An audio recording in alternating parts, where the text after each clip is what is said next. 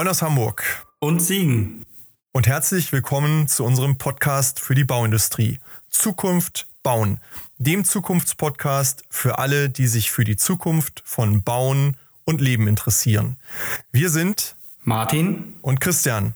Und wir werfen in diesem Podcast einen Blick auf die Zukunftsentwicklungen von Branche, Technologie und Lebenswelt. Es wird dabei um die Veränderung der Baubranche gehen und darum, was dies für uns und für die Unternehmen der Branche bedeutet. Heute haben wir Heike Blum-Schröder zu Gast. Sie ist die Leiterin des Geschäftsbereichs Baumanagement und Justizvollzug des BLB NRW. Heike Blum-Schröder blickt auf eine lange Karriere in der öffentlichen Bauverwaltung zurück. Nach ihrem Architekturstudium und Baureferendariat beim Land NRW sammelte sie Erfahrungen in verschiedenen Positionen in Düsseldorf, Köln, Bonn und Berlin, bevor sie 2009 die Abteilungsleitung Asset Management in der Niederlassung Duisburg des BLB NRW übernahm. Sie war danach längere Zeit als stellvertretende Niederlassungsleitung in Köln tätig und hat in den letzten zweieinhalb Jahren den Geschäftsbereich Justizvollzug in der Zentrale in NRW aufgebaut und erfolgreich geleitet. Heute wollen wir mit ihr über die Sichtweise des öffentlichen Auftraggebers und auch den öffentlichen Auftraggeber als Arbeitgeber und Geschäftspartner in Bauprojekten sprechen. Ja, herzlich willkommen, Martin. Schön, dass du heute wieder dabei bist, dass wir zusammen dabei sind und Frau Blum-Schröder zu Gast haben. Herzlich willkommen. Ja, hallo Christian, hallo Frau Blum-Schröder. Ich freue mich auf unser heutiges Gespräch. Ja, hallo in die Runde. Heike Blum-Schröder mein Name. Ich begrüße Sie ganz herzlich auch von meiner Seite aus dem Homeoffice und freue mich heute dabei zu sein. Ja, sehr schön. Dann würden wir vielleicht auch direkt inhaltlich mal einsteigen. Ähm, Sie sind Leiterin äh, Baumanagement und äh, Justizvollzug beim BLB in NRW. Jetzt für diejenigen, die das BLB vielleicht nicht kennen, worum geht es beim BLB? Wer ist das und was machen Sie dort? Ja, der Bau- und Liegenschaftsbetrieb Nordrhein-Westfalen ist quasi die Immobilienverwaltung des Landes Nordrhein-Westfalen. Ich sage immer, wir sind ein Immobilienhalter und haben gleichzeitig ein integriertes Generalplanungsbüro. Insgesamt haben wir über 10 Millionen Quadratmeter Mietfläche in über 4000 Gebäuden. Und was machen wir damit? Jeder kann sich vielleicht vorstellen, was ein Bundesland, nicht nur NRW, auch andere an Landesorganisationen hat, zum Beispiel Finanzämter oder die Polizeien, Universitäten mit Laborgebäuden, Hörsälen, aber auch Gerichte, Staatsanwaltschaften und nicht zuletzt auch Gefängnisse. Meistens gehören diese Immobilien dem BLB und wir verwalten sie wirtschaftlich indem wir Mietverträge mit den verschiedenen Ministerien, mit Landesorganisationen abschließen und dann eben auf der einen Seite neu bauen, aber auch, ich sag mal, instand setzen, sanieren und vor allen Dingen für die Zukunft überlegen, was brauchen die Ressorts in 15 oder 15 Jahren. Okay. Und jetzt das Thema Baumanagement, dem Sie vorstehen. Was, was ist da die Kernaufgabe in dem Bereich? Ja, ich habe ja eben gesagt, der BLB hat quasi ein integriertes Generalplanungsbüro. Ähm, ich bin im Headquarter in der Zentrale des Bau- und Liegenschaftsbetriebs mit einem Team von ungefähr 25 Leuten und wir sagen immer, all das, was in sieben Niederlassungen vor Ort nicht erdacht werden muss, nämlich technische und wirtschaftliche Standards für das, was wir planen und bauen sollen, das erfinden wir in der Zentrale. Also ein ganz komplexes Aufgabengebiet, das sie dort zeichnen, auch verteilt auf eine große Fläche und ein großes Volumen. Wenn man da fragt nach den Herausforderungen der Zukunft, ist die Frage ja schon eigentlich ähm, unverschämt, weil die Liste müsste endlos sein, denke ich mal. Aber wenn Sie sagen, für uns so als öffentlichen Auftraggeber, ähm, was sind so Ihre zentralen Herausforderungen für die Zukunft in diesem Kontext, den Sie gerade geschildert haben? Ja, die zentralen Herausforderungen ähm, eines öffentlichen Immobilienhalters sind vergleichbar äh, mit denen vieler anderer ähm, Immobilienhalter auch. Wir haben Gebäude, ich sagte ja eben über 4000 Die sind teilweise über 150 Jahre alt und müssen trotzdem hochkomplexen Funktionen genügen. Wir haben Gebäude der Nachkriegszeit, der 60er und 70er Jahre und auch dort die gleichen Probleme wie viele andere auch, nämlich dass wir mit Schadstoffen zu tun haben, die wir sanieren müssen, bevor wir überhaupt irgendwelche Umbauten machen. Und wir haben natürlich auch immer die Frage, wann halten wir eine Immobilie oder wann bauen wir lieber neu? Sie haben eben gerade auch geschildert den Planungshorizont 10, 15 Jahre, die in die Zukunft gedacht werden. Wie gehen Sie denn mit dieser Unsicherheit konkret um? Also planen und die Unsicherheit der Zukunft, das sind ja schon zwei Gegensätze, die sich nicht so einfach auflösen lassen. Wie macht man das in dem Volumen? Also wir äh, machen das, äh, indem wir eben nicht für jedes Gebäude und für jede Baumaßnahme, die uns mal eben einfällt, sofort losrennen und sagen, muss ich jetzt umsetzen, sondern wir machen sogenannte Portfoliostrategien. Wir überlegen uns jedes Jahr, zweimal im Jahr mit den Ministerien, was wollen wir eigentlich tatsächlich in unseren Immobilien, in unseren Gebäuden machen? Welche wollen wir halten? Welche wollen wir umbauen, sanieren oder gegebenenfalls ersetzen? Und dann setzen wir auch mit unseren Kunden die Prioritäten fest. Und aus diesen sogenannten Portfoliostrategien entwickeln wir erst die eigentlichen Bauprojekte. Habe ich gleich eine aktuelle Frage dazu. Wir sind ja im Moment alle, Sie haben gesagt Homeoffice, wir sind alle momentan von der Pandemie ein bisschen gezwungen, unsere Arbeitssituation anzupassen. Wie, wie gehen Sie mit dem Thema fürs öffentliche Bauen da um? Homeoffice, Gebäudekonzepte, Bürokonzepte, Nutzungsveränderungen, Anforderungen Ihrer Nutzer. Kann man das schon jetzt absehen, was sich da tun wird, oder ist da noch viel Unsicherheit? Ja, ich glaube, wie bei allen von uns ist da noch eine gewisse Unsicherheit. Also Homeoffice gibt es ja schon seit längerer Zeit, gibt es übrigens im BLB seit über 15 Jahren. Wir waren, glaube ich, schon Vorreiter in Sachen Homeoffice. Aber die Pandemie hat uns ja nochmal gezeigt, wie wir, ich sag mal, Homeoffice oder noch besser mobiles Arbeiten spielen müssen. Ähm, ich glaube schon, dass man hier ganz bescheiden schrittweise vorgehen muss. Also Sie können sich vielleicht vorstellen, dass ich nicht mal eben Knallauffall ähm, mit einem Gericht darüber diskutieren kann, ob ich jetzt alle Richter ins Homeoffice schicke und demnächst dann auch alle Gerichtsverfahren mal eben online gemacht werden. Es gibt vielleicht auch da die ein oder andere Entwicklung, aber wir müssen den Kunden natürlich mitnehmen und einfach schauen, welche Raumprogramme, so nennen wir das, wenn wir erstmal sagen, was wollen wir überhaupt bauen, welche Funktionen sind zukunftsfähig und können wir vielleicht über flexible Flächen nachdenken. Das heißt, wenn wir heute sagen, nur x Prozent mobiles Arbeiten oder Homeoffice ist in einer bestimmten Funktion möglich, ähm, dann können wir darüber nachdenken, ob wir Büros bauen, die vielleicht in einem zweiten oder dritten Schritt auch zu Seminarräumen oder zu was ganz anderem umgebaut werden können. Das heißt, das Stichwort ist die Flexibilität der Flächen, die wir für die Zukunft bauen. Also ich glaube, gerade bei dem Thema Raumprogramm oder was, was wollen die Kunden, ist, glaube ich, auch das gar nicht so einfach, wie sich viele das vorstellen, so nach dem Motto, baue ich für einen Kunden, der hauptsächlich junge Mitarbeiterinnen und Mitarbeiter hat, dann baue ich immer nur Großraumbüros mit äh, Sitzecken aus, aus äh, mit, mit Sitzsäcken. Also so ist, glaube ich, nämlich das falsch gedacht. Also wenn ich mich dran erinnere, wie ich es äh, erlebt habe, dass teilweise junge Leute gefragt wurden, wie wollt ihr es denn haben? Und die haben alle geantwortet, Einzelbüro.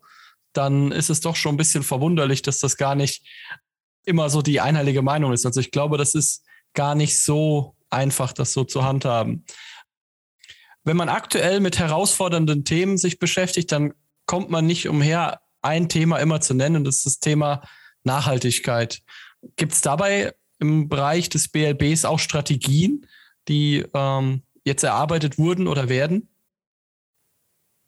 Ja, da sprechen Sie ein ganz wichtiges Thema an. Wir sind seit einigen Jahren unterwegs und beschäftigen uns mit dem Thema Nachhaltigkeit.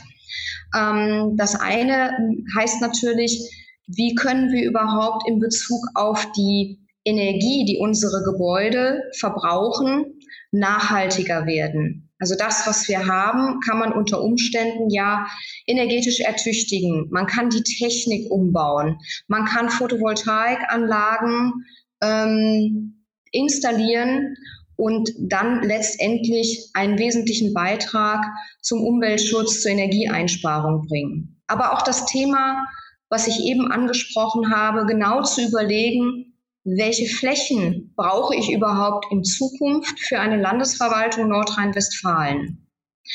Ich sage an dieser Stelle immer, den Quadratmeter, den ich nicht baue, den muss ich nicht bezahlen. Das heißt, ich brauche keine Steuergelder dafür. Ich muss ihn nicht betreiben, ich muss ihn nicht abreißen und er versiegelt mir auch keine Fläche. Und neben dem Thema Energieeinsparung, wo der BLB, glaube ich, schon sehr fortschrittlich ist, wollen wir jetzt auch das Thema der Baustandards angehen. Also wie bauen wir möglichst intelligent? Ich hatte schon das Thema flexibler Flächen angesprochen, aber auch genau zu überlegen, welche Flächen brauchen wir, welche Flächen können wir kombinieren. Und ein wesentlicher Punkt, wir sprachen eben über das mobile Arbeiten neben Homeoffice und dem klassischen Büro, wo ich äh, bis vor kurzem wirklich jeden Morgen hingefahren bin, gibt es ja unter Umständen auch für eine Landesverwaltung die Möglichkeit der Coworking Spaces oder der Shared Spaces.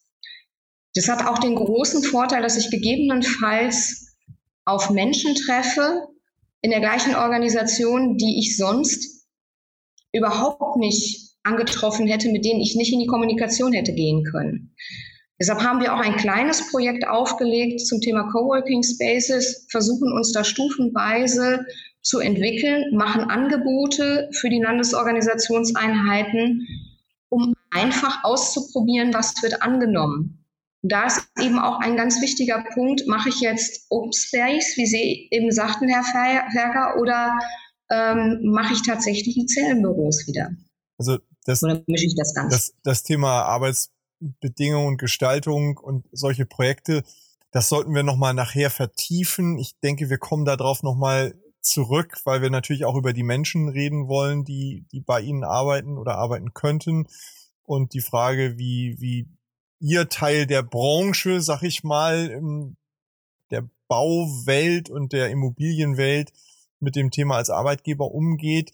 Aber vielleicht sollten wir noch mal bei dem Thema Nachhaltigkeit eben einhaken und der Frage auch der Instrumente. Wenn ich da an das Thema Digitalisierung denke, ist das ja ein Werkzeug und auch ein Prozess und eine Veränderung, die wir dort alle erleben und äh, durchleben. Wie gehen Sie mit dem Thema Digitalisierung um, bevor wir dann vielleicht auch über BIM und ähm, des Weiteren sprechen?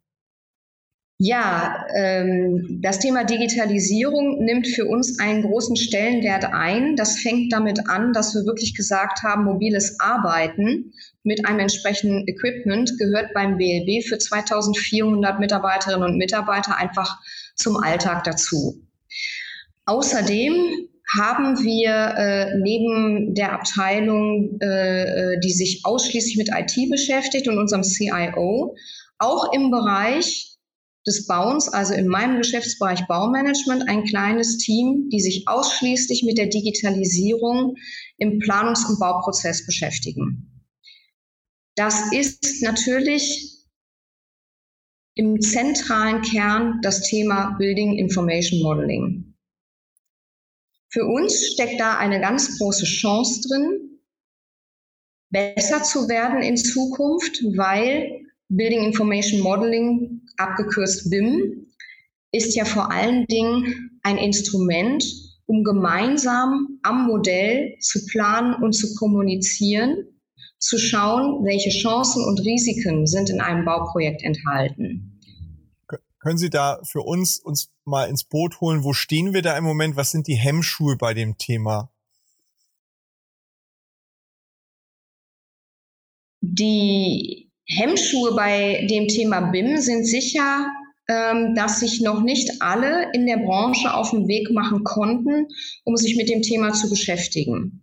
Es gibt natürlich entsprechende Software, aber es gibt sehr unterschiedliche Software und natürlich überlegen viele unserer Projektpartner, genauso wie der BLB selbst, was lohnt sich jetzt unter dem Stichwort BIM zu spielen und was lohnt sich nicht. Der BLB hat sich 2016 schon auf den Weg gemacht und beschlossen, wir wollen BIM machen. 2018 haben wir eine entsprechende Richtlinie rausgebracht, um zu zeigen, was brauchen unsere Projektpartner, also einerseits Architekten und Ingenieure, andererseits natürlich auch die Bauausführenden, äh, die Bauindustrie, die Verbände, um mit uns BIM-Projekte zu spielen. Und wir haben versucht, das in einem Stufenmodell relativ einfach zu gestalten, indem wir gesagt haben, ihr braucht eigentlich am Anfang gar nichts. Ihr müsst nur die Bereitschaft haben, digital in BIM mit uns zu arbeiten. Der BLW hat als öffentlicher Auftraggeber sich auf die Fahne geschrieben, nur OpenBIM zu machen. Das heißt, egal welche Software unsere Partner haben, sie können grundsätzlich mit uns in die Erstellung von Planungs- und Bauprozessen in BIM einsteigen. Ich finde das besonders wichtig, ähm, dass man sagt, auch als großer öffentlicher Auftraggeber, dass man das Thema jetzt vorantreibt, jetzt zum Beispiel seit 2016, weil wenn ich auch in Beratungsprojekten mit Baufirmen spreche, kommt dann oftmals der Satz, naja, ich beschäftige mich noch nicht so richtig mit dem Thema BIM, weil ich arbeite hauptsächlich für die öffentliche Hand und so richtig fordern tut es noch nicht, also brauche ich es noch nicht machen. Dann sage ich immer, ja, okay, aber irgendwann kommt der Zeitpunkt, da wird der Hebel umgelegt. wenn du dich bis dahin dann nicht mit beschäftigt hast, dann stehst du aber ganz schön hinten in der Schlange. Deswegen ist das ein wichtiges Thema, denke ich. Und was mir auch besonders wichtig ist im Bereich der Digitalisierung außerhalb vom Thema BIM. Also BIM ist ja ein Kernthema beim Digitalisieren, aber nicht alles. Ähm, dass da auch, glaube ich, so eine Offenheit unter den Projektteilnehmern mal stattfindet. Also ich habe so ein ganz lapidares Beispiel. In vielen Ausschreibungen steht immer noch drin, die Bautagesberichte sind auszudrucken und wöchentlich dem Auftraggeber vorzulegen. Ich weiß jetzt nicht, ob es bei äh, BLB drin steht. Ich weiß aber bei im Verkehrsbereich liegt es häufig noch in den Ausschreibungen mit bei. Und wenn man dann über digitale Bautagebücher, digitale Dokumentation spricht, dann, dann streift es einem ja die Nackenhaare hoch, wenn man die dann am Freitag immer alle ausdrucken muss. Ich glaube ja, dass alle Seiten gewillt sind. Man muss nur miteinander sprechen und sagen, guck mal, ich habe hier ein digitales Bautagebuch. Können wir das denn nicht in dem Projekt mit dem Ausdrucken und Unterschreiben sein lassen? Weil ich sage dann auch immer flapsig im Privaten gesehen, da bestellen wir alle bei den großen bekannten Online-Versandhäusern, ohne irgendwas zu unterschreiben und trotzdem halten wir es für rechtsgültig. Ähm, jetzt würde dann der ein oder andere Jurist wahrscheinlich mir jetzt den Kopf absägen, aber ich glaube, das sind auch so Themen, wo es einfach auf Kommunikation ankommt, sich miteinander zu committen, zu sagen, wir haben neue Tools, dann können wir auch von den alten Regeln vielleicht abweichen. Ich glaube nicht, dass da irgendeiner auch die Liebhudelei noch hat an irgendwelchen ausgedruckten Bautagesberichten. Einfach als ganz einfaches Beispiel. Also ich kann das nur unterschreiben. Vielleicht sind wir da auch als äh, BLB noch nicht in jeder Hinsicht äh, ähm, super aufgestellt und voll digitalisiert.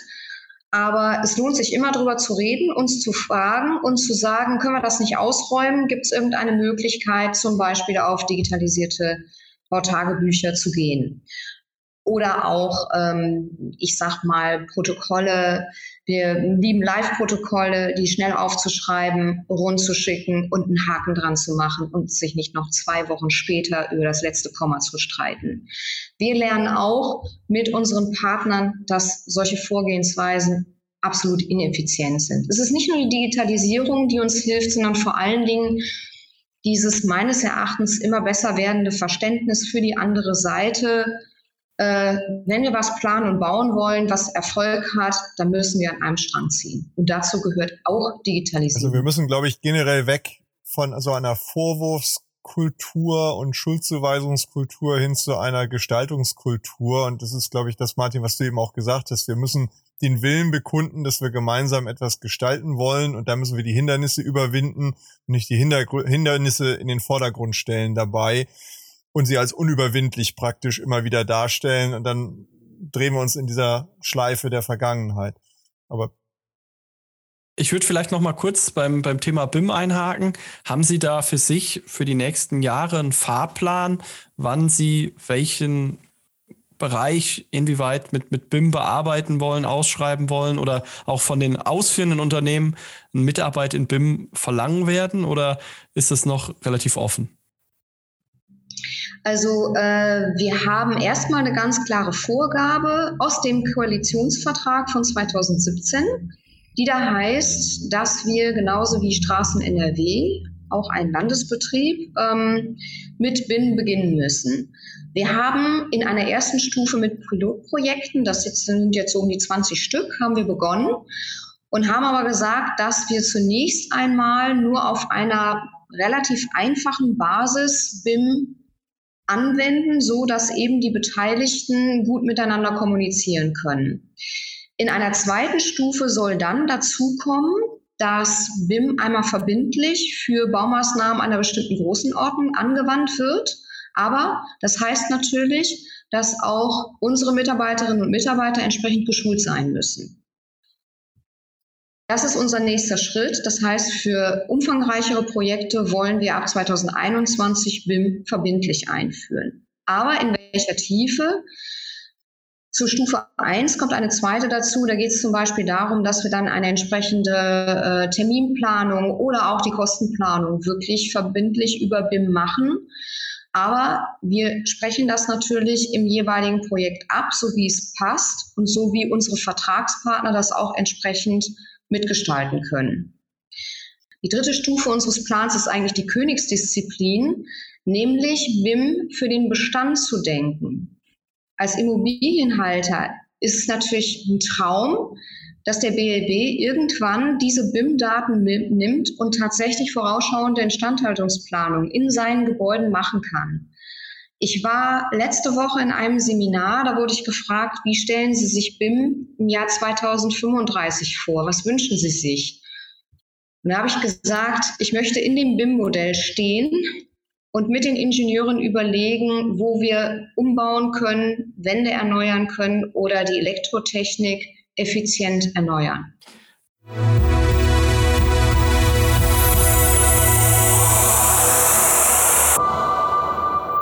Dieser Stelle ein kurzer Hinweis in eigener Sache für diejenigen unter unseren Zuhörern, die sich gerade in ihrem eigenen Unternehmen mit relevanten Zukunftsfragen befassen und die deren Ausgestaltung und die Umsetzung von Lösungen beschleunigt und ergebnisorientiert für den Erfolg vorantreiben wollen. Sprechen Sie gern Martin Ferger für Themen zu Lean, BIM, Digitalisierung und Prozessoptimierung über www.ferger-consulting.de und mich, Christian Haag, zu strategischer Transformation, Strategie, Führung und Sparring für Top-Entscheider über www.christianhaag.de an. Im Rahmen dieses Podcasts, aber auch darüber hinaus, tragen wir gern als Speaker in Präsenz oder online zur Inspiration Ihres Publikums im Rahmen Ihrer Veranstaltungen bei.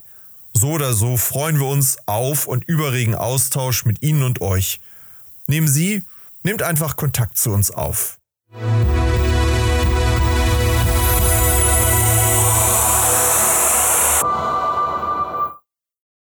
würde gerne noch zu, zu BIM, vielleicht dann auch, was den Themenkomplex angeht, vielleicht auch abschließend.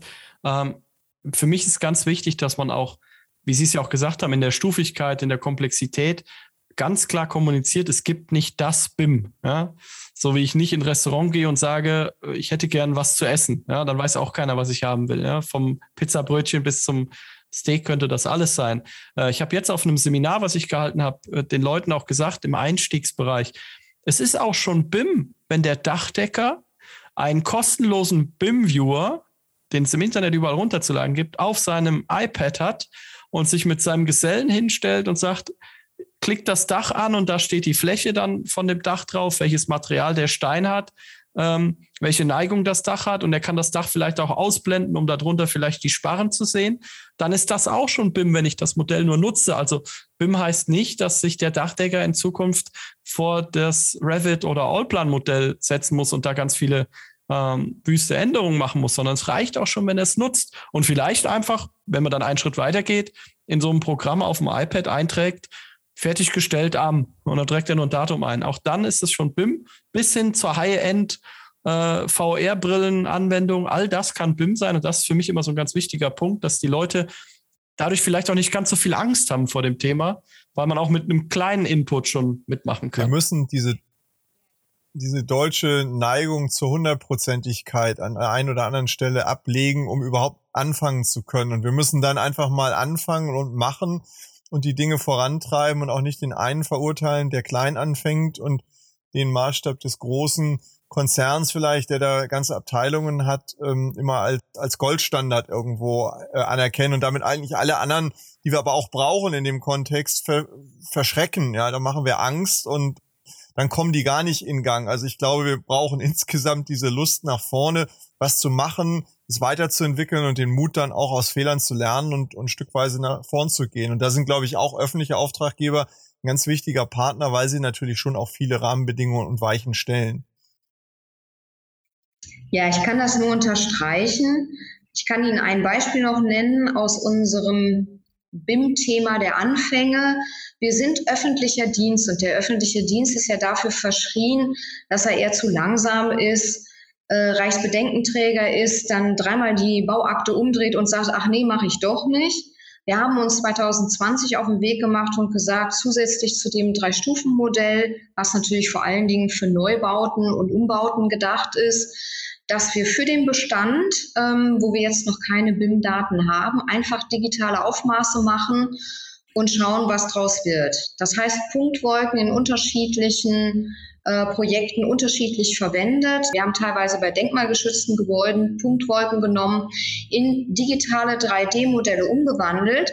Das war am Anfang sehr umfangreich, aber wir haben es einfach mal gemacht und daraus wieder gelernt und für den Bestand ein erstes Baukastensystem von BIM-Methodiken entwickelt.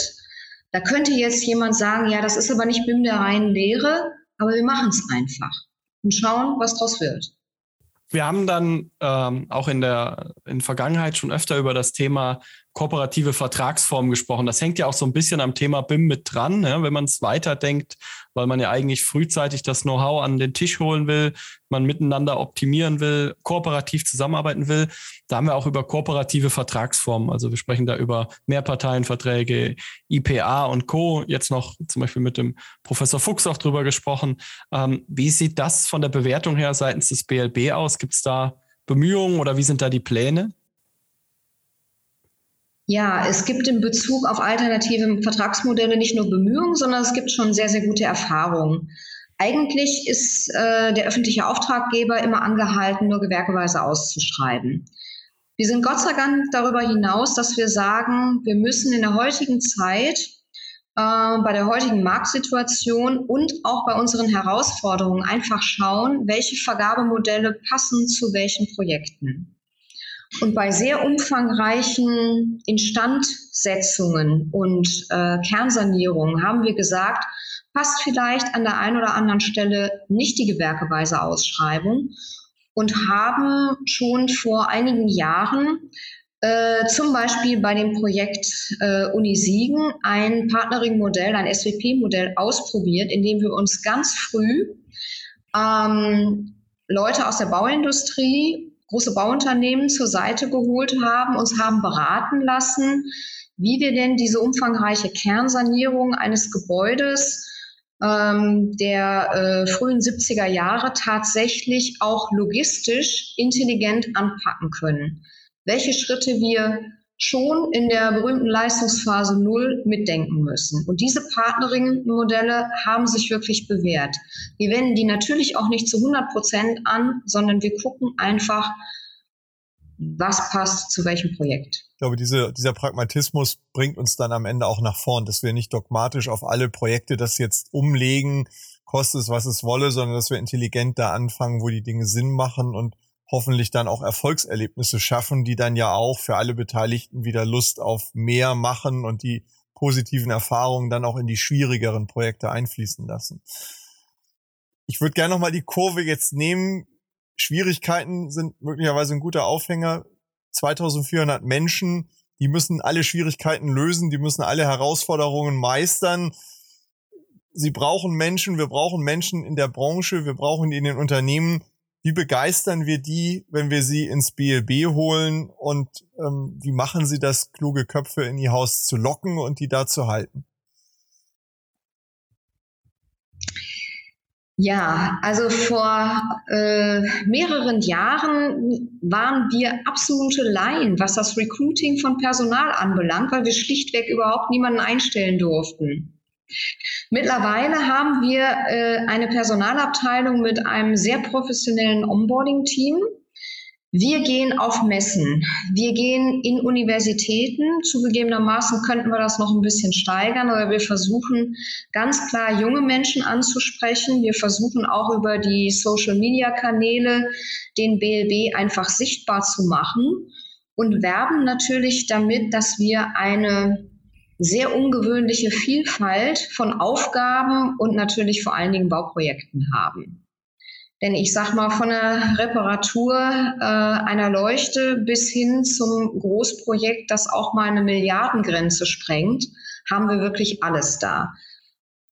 Von einem Landesbehördenhaus bis zu einem äh, hochtechnisierten Labor ist alles vorhanden. Und wir haben natürlich auch ganz viele Disziplinen. Wir haben BWLer, wir haben Steuerfachleute, genauso wie Architekten und Ingenieure. Das heißt, es ist für jeden was dabei.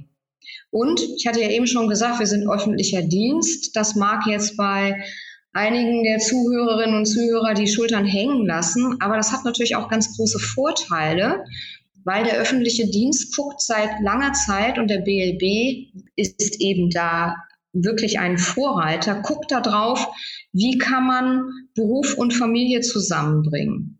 Ich sagte eben, wir haben seit 15 Jahren Homeoffice, wir haben das in mobiles Arbeiten umgebaut und wir tun sehr viel für die Fortbildung unserer Leute. Wir haben eine eigene Fortbildungsakademie und haben dort auch Seminare, die zum Beispiel von den Kammern anerkannt werden.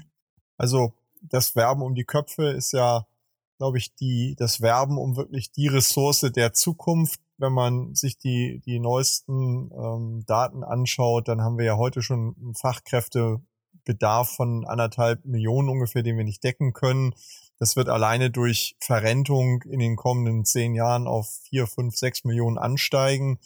Also dieser Kampf ist eröffnet, ob wir ihn wollen oder nicht. Wir müssen ihn annehmen und gestalten. Und äh, Sie haben eben ja ganz eindrucksvoll schon die Vielfältigkeit geschildert. Jetzt sind wir alle drei ja ein bisschen vorbelastet. Wir kennen die Branche, wir kennen die Innensicht vieler Dinge. Wenn ich jetzt als, als junger Mensch da stehe, vielleicht gerade mein Abitur gemacht habe und mich frage, was soll ich denn in meinem Leben machen? Technik oder kaufmännisch. Was sagt man so jemandem in, in dem Alter? Wie, wie lockt man den in die Ausbildung und vielleicht hinterher in ein Praktikum oder in eine Tätigkeit dann in ihrem Hause? Ganz konkret. Also ganz konkret, auch da wieder ähm, haben wir einen Stufenplan. Es gibt die Möglichkeit, bei uns Schülerpraktika zu machen. Es gibt die Möglichkeit, äh, Praktika für Studenten und Studi für Studierende zu machen, ähm, und zwar auch in ganz unterschiedlichen Disziplinen. Ähm, wir haben zum Beispiel auch äh, Jurapraktikanten dabei. Dann haben wir Werkstudenten, wir haben duale Studiengänge in BWL, wir haben IT-Ausbildungen, äh, weil rund um das Thema ich sag mal, Halten einer Immobilie, Vermietung einer Immobilie. Ähm, wir bilanzieren ganz normal wie ein Unternehmen, haben wir eigentlich eine Berufsvielfalt, die man so oft in der Branche nicht findet. Das heißt, es gibt die Möglichkeit für junge Leute verschiedenste Dinge auszuprobieren in verschiedenen Altersstufen und dann zu schauen, bleibe ich beim BLB NRW oder gehe ich vielleicht auch in die freie Wirtschaft oder in ein anderes Unternehmen? Ich glaube, ein wichtiger Aspekt ist noch, den, den haben Sie, glaube ich, ganz am Anfang mal genannt. Sie haben ja sieben Niederlassungen in NRW plus das Headquarter ja auch noch in Düsseldorf. Diese dezentrale Organisation, also das kenne ich noch von meinem vorherigen Arbeitgeber, ist auch ein totales Fund bei der aktuellen jungen Generation, weil dieses auf Montage sein und in fremden Hotelbetten schlafen ist nicht mehr so sexy wie früher. Also ich weiß noch ganz am Anfang, als ich äh, im Beratungsbereich tätig war, da fand ich, war ich stolz wie Bolle, dass jemand für mich einen Flug bezahlt, dass ich irgendwo hinfliege und mir auch noch ein Hotel bezahlt. Nach dem dritten oder vierten Mal, freitags abends erst um 20 Uhr dann vom Flughafen nach Hause komme, habe ich mir gedacht, ach, irgendwie ist ja doch gar nicht so, so toll, woanders zu arbeiten, als du wohnst. Und ich glaube, das ist mittlerweile wirklich ein Argument zu sagen, wir haben sehr wahrscheinlich eine Niederlassung nicht weit von deiner Haustür weg, weil die, das ist zumindest mein Eindruck auch der Studierenden, die Studierenden sind doch deutlich mehr Heimat verwurzelt, als man das vielleicht noch vor ein, zwei Generationen im Schnitt hatte. Also die Leute sind froh, wenn sie die Möglichkeit haben, vor der Haustür auch einen spannenden Arbeitsplatz zu finden. Ja, ich kann Ihnen da nur recht geben. Das ist auch unsere Erfahrung. Das sind nun nicht nur die jungen Leute, die den Arbeitsplatz gerne in Nähe des Wohnortes haben wollen, sondern es sind auch ältere, erfahrene Leute, die sich bei uns bewerben und mir im Vorstellungsgespräch sagen, Frau Blumschröder, ich habe keine Lust mehr, meine Frau mit den Kindern alleine zu Hause sitzen zu lassen und ich muss am Sonntagabend wieder auf Montage irgendwo hin. Das es ist tatsächlich so und wir versuchen auch nicht nur über die sieben Niederlassungen tatsächlich Ortsflexibilität mit reinzubringen, sondern überlegen auch, dass wir in äh, den ländlicheren Bereichen tatsächlich zusätzliche Coworking Spaces anbieten, so dass ich die Möglichkeit habe, wenn ich, ich sag mal, in äh, Viersen wohne und in Düsseldorf arbeite, aber nicht immer am Küchentisch sitzen will, vielleicht aber auch noch die Möglichkeit habe, zum Coworking Space in Mönchengladbach zu fahren. Wenn wir jetzt noch mal reingehen in die Bauprojekte, und wir haben ja in unserer Hörerschaft viele verantwortliche Personen aus der Bauwirtschaft. Jetzt haben Sie die Chance, Sie sind jetzt gerade bei Wünsch dir was. Wenn Sie jetzt den Appell an die Beteiligten in der Bauindustrie richten, also auf der Baustelle, im Angebotsprozess und Co., was, was wünschen Sie sich auch für die Zukunft von der Bauindustrie in ihren Projekten? Also ich wünsche mir äh, zwei Dinge, die ganz wichtig sind. Ich wünsche mir, dass die Bauindustrie unsere Ideen der Digitalisierung und ich sag mal des kommunikativen Umgangs, des fairen Umgangs miteinander im Planungs- und Bauprozess mitgeht aber ich wünsche mir auch, dass die Fachexpertise, die so wichtig ist, dass das Handwerk, das, was wir wirklich brauchen, um Häuser zu bauen, die langlebig sind, dass das erhalten wird und dass sie eben Menschen äh, einstellen und mitbringen, die wirklich Fachwissen haben und ihr Handwerk verstehen. Ich glaube, es gibt ganz viele heutzutage der jungen Leute, die in ein Studium gehen, aber das Personal, was im Handwerk gebraucht wird, das ist oft nicht da. Und ich habe das Gefühl, dieser Gap wird immer größer. Und da ist es ganz, ganz wichtig, dass Bauverbände, Bauindustrie mit uns zusammen denken, wie können wir auch das Handwerk, das Bauen wieder attraktiver machen ähm, damit wir nicht morgen dastehen und tolle Pläne digital erzeugt haben, aber es ist keiner da, der die Mauer errichtet oder den Beton gießen kann. Ich glaube, das ist ja auch, wenn wir so vielleicht auch nochmal zum, zum Abschluss ein bisschen schauen, wo geht das Ganze hin? Was sind so die strategischen Leitlinien für die nächsten Jahre? Personal ist sicherlich eine davon, Digitalisierung wahrscheinlich eine andere. Das haben wir beide schon gestreift. Sehen Sie noch weitere Themen, so wenn wir wirklich mal fünf, zehn, 15 Jahre in die Zukunft schauen, wo Sie sagen, das sind so die großen im übertragenen Sinne Baustellen, wo wir uns aber auch die Industrie mit beschäftigen müssen, damit wir erfolgreich sind? Ja, also ein ganz wichtiges Thema sind natürlich effiziente Prozesse. Man könnte ja jetzt, wenn man ein bisschen böse ist, sagen, wir bauen noch genauso, wie wir es auch im Mittelalter gemacht haben.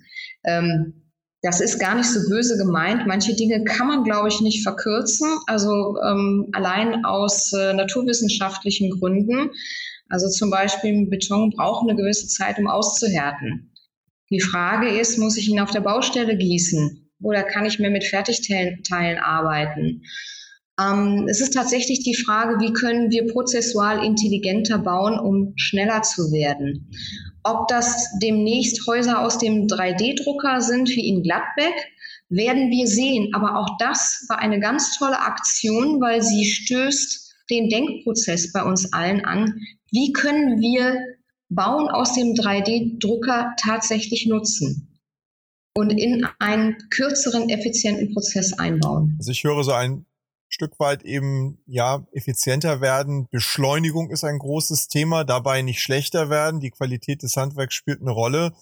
Äh, technischer werden, intelligenter werden in der Frage, wo geschieht die Wertschöpfung, wo muss der Prozess praktisch stattfinden. Ähm, das ist sicherlich auch neben dem Thema Nachhaltigkeit oder auch eine Facette des Themas Nachhaltigkeit. Haben Sie, wenn Sie sich, wenn Sie einen Wunsch frei hätten, ähm, was wäre der Wunsch? So zum Abschluss vielleicht auch in die, in die Hörerschaft. Was, was würden Sie sich wünschen aus Ihrer Position heraus und in der Situation? Was würde Ihr Leben für die nächsten Jahre besser machen? Berufsbezogen, ja. Also der Wunsch ist wirklich ganz bescheiden und wir haben ihn schon ganz oft angesprochen. Frühzeitig offen miteinander reden, welche Chancen und Risiken wir in einer gemeinsamen Zusammenarbeit im öffentlichen Bauen haben, Ideen zusammenwerfen, sich nicht scheuen, keine Gräben, keine Lager bilden und versuchen, Streitigkeiten, Abgrenzungen möglichst klein zu halten. Das Interessante ist, Frau Blumschröder, vielen Dank für diese weisen Worte. Sie ziehen sich eigentlich, Martin, wie ein roter Faden ja durch viele unserer Gespräche durch. Irgendwie haben alle die Sehnsucht, gerade in dieser Branche, nach Zusammenarbeit, nach ja, frühzeitigem und guten Zusammenarbeiten, im Grunde nach Friedfertigkeit, könnte man fast sagen. Und ich glaube, das ist ein, ein großer Appell, vielleicht auch in, in dieser Zeit, dass wir uns ein bisschen wieder auch darauf besinnen, dass es miteinander besser geht als neben oder gegeneinander. Ich will das auch nochmal aufnehmen, auch wenn ich da vielleicht dieses sehr, sehr schöne Schlusswort jetzt nochmal ausdehne. Ähm, das hat auch was mit Ausbildung zu tun. Also ich habe zum Beispiel jetzt bei mir in meinem Modul Bauorganisation, ja, was ja eigentlich ein sehr handfestes technisches Thema ist, habe ich jetzt Platz geschaffen und mir eine Expertin reingeholt für das Thema Baustellenkommunikation, die normalerweise in der Industrie auch Leute coacht, wie löse ich Konflikte auf, wie argumentiere ich, wie verhandle ich, aber wie kommuniziere ich auch erstmal. Und ich glaube, das ist für die Studierenden wahrscheinlich wichtiger, als bis ins allerletzte Detail eine technische Lösung zu lernen. Was, das werden die eh in ihrem Berufsleben immer weiter verfeinern müssen und können. Aber man kann durch falsche Kommunikation und auch überhaupt durch eine falsche Herangehensweise an, wie gehe ich mit Leuten um, glaube ich, schon im Beginn seines Berufslebens so viel Scherben hinterlassen, die kann man auch durch super technisches Know-how gar nicht mehr auf, fangen. Also das ist auch so ein Appell, ist nicht, weil ich glaube, ich mache alles richtig, aber ich glaube, dass es halt insgesamt in der Ausbildung, egal ob im Handwerk, ich glaube, selbst da kann das eine Rolle spielen, aber auch gerade im Studium Architektur, Bauingenieurwesen, ähm, dass da dieses Thema Kommunikation und Umgang miteinander auch eine große Rolle spielen muss, glaube ich. Martin, ich sehe, du hast auch aus unserem Podcast schon viele Dinge mitgenommen und gelernt und auch meine Appelle immer wahrgenommen und sie dann auch umgesetzt in der Hochschule ich habe einen Ingenieur zumindest schon mal gewonnen für äh, die weicheren Themen, die am Ende doch zu den harten Faktoren führen. Und äh, Frau Blum-Schröder hat das ja als Steilvorlage auch äh, uns nochmal gegeben. Vielen Dank, sage ich an dieser Stelle, Frau Blum-Schröder, für die Einsichten in in Ihre Tätigkeit und Ihr Haus und die Chancen und Möglichkeiten, die da drin stecken. Ganz spannend. Vielen, vielen Dank. Vielleicht können wir das in der Zukunft nochmal wieder updaten, uns da mal wieder kurz schließen, wie die Entwicklungen sind, wenn, wenn die Glaskugel nicht ganz so stark mehr gefordert wird wie im Moment in dieser Zeit und die Dinge wieder etwas stabiler werden, ähm, die politischen Rahmenbedingungen sich wieder etwas ähm, erklären und, und sichtbarer werden. Das würde uns sehr freuen. Es war ein sehr schönes, bereicherndes Gespräch heute. Vielen Dank. Vielen ja, Dank. vielen Dank von meiner Seite. Ähm, ich fand es auch klasse. Es war mein erster Podcast und äh, ich hoffe, es war nicht der letzte. Und äh, freue mich sehr, wenn wir vielleicht an anderer Stelle nochmal über die Fortführung von Planen und Bauen im öffentlichen Sektor sprechen können. Wie wir gehört haben, Sie hören den Podcast selbst beim Joggen. In Zukunft können Sie sich dann jetzt selbst beim Joggen zuhören in dieser Folge. Wenn das nicht effizient das ist, weiß ich es nicht. Optimal. Herzlichen Dank. Alles Gute für Sie. Vielen Dank. Danke gleichfalls. Tschüss. Tschüss. Tschüss. Vielen Dank an Sie und euch fürs Zuhören bei Zukunft bauen, dem Zukunftspodcast für die Bauindustrie. Wenn euch der Podcast gefällt, würden wir uns über eine Bewertung freuen und natürlich darüber, wenn ihr den Podcast bei einem Podcast-Provider eures Vertrauens abonniert. Wir freuen uns auf ein Wiederhören. Bis bald.